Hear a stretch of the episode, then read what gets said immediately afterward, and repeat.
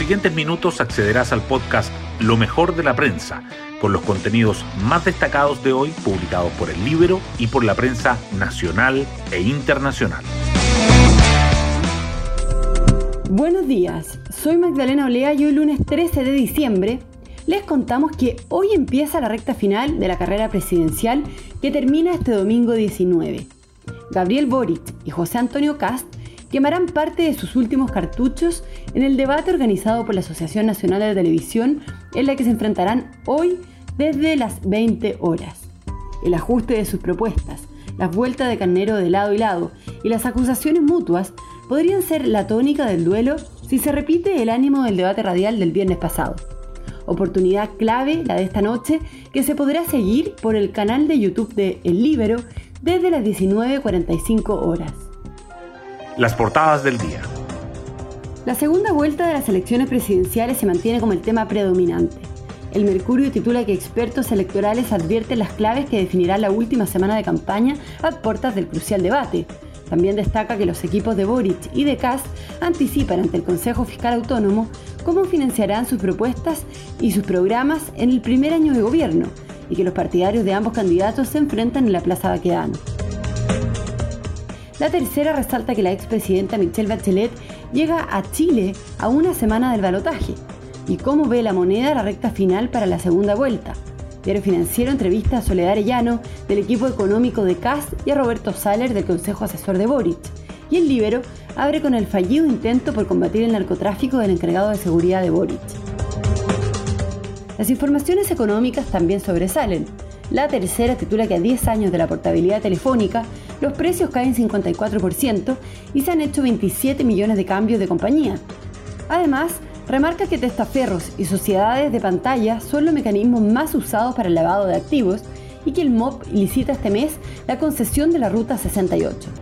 Diario Financiero, en tanto, abre con las principales aseguradores de vida, que cierran el año con millonarios repartos de dividendos.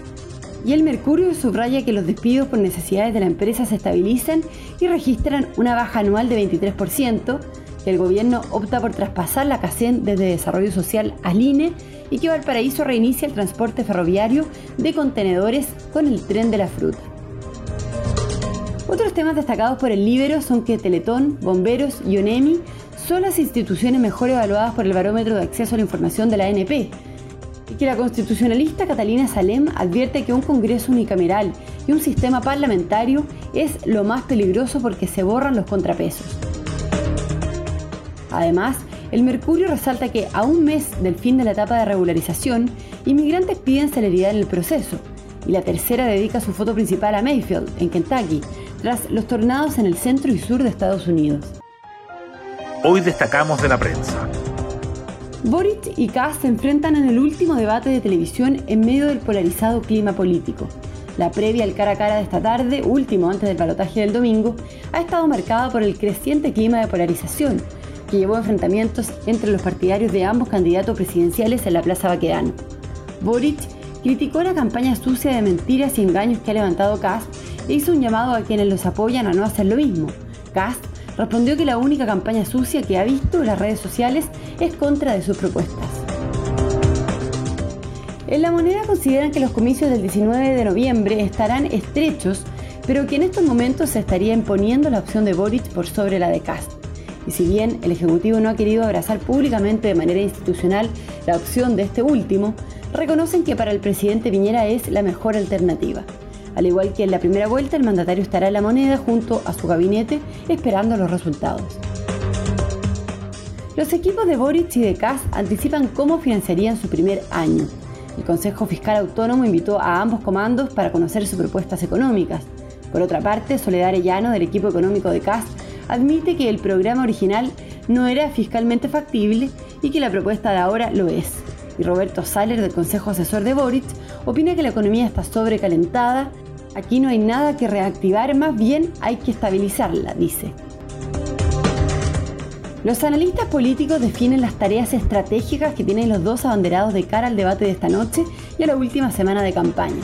Coinciden en que el cara a cara televisivo de hoy puede mover la aguja si es que hay un claro ganador.